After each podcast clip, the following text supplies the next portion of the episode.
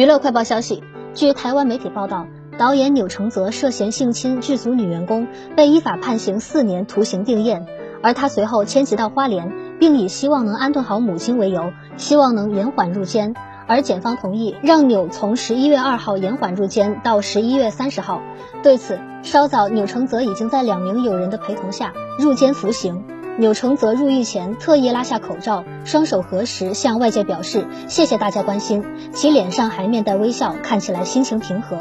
对此，检方表示，钮承泽已于三十号上午十点准时前来花莲地检署执行科报道，经过检察官问询后，已即刻发交花莲监狱执行，一切过程平和顺利。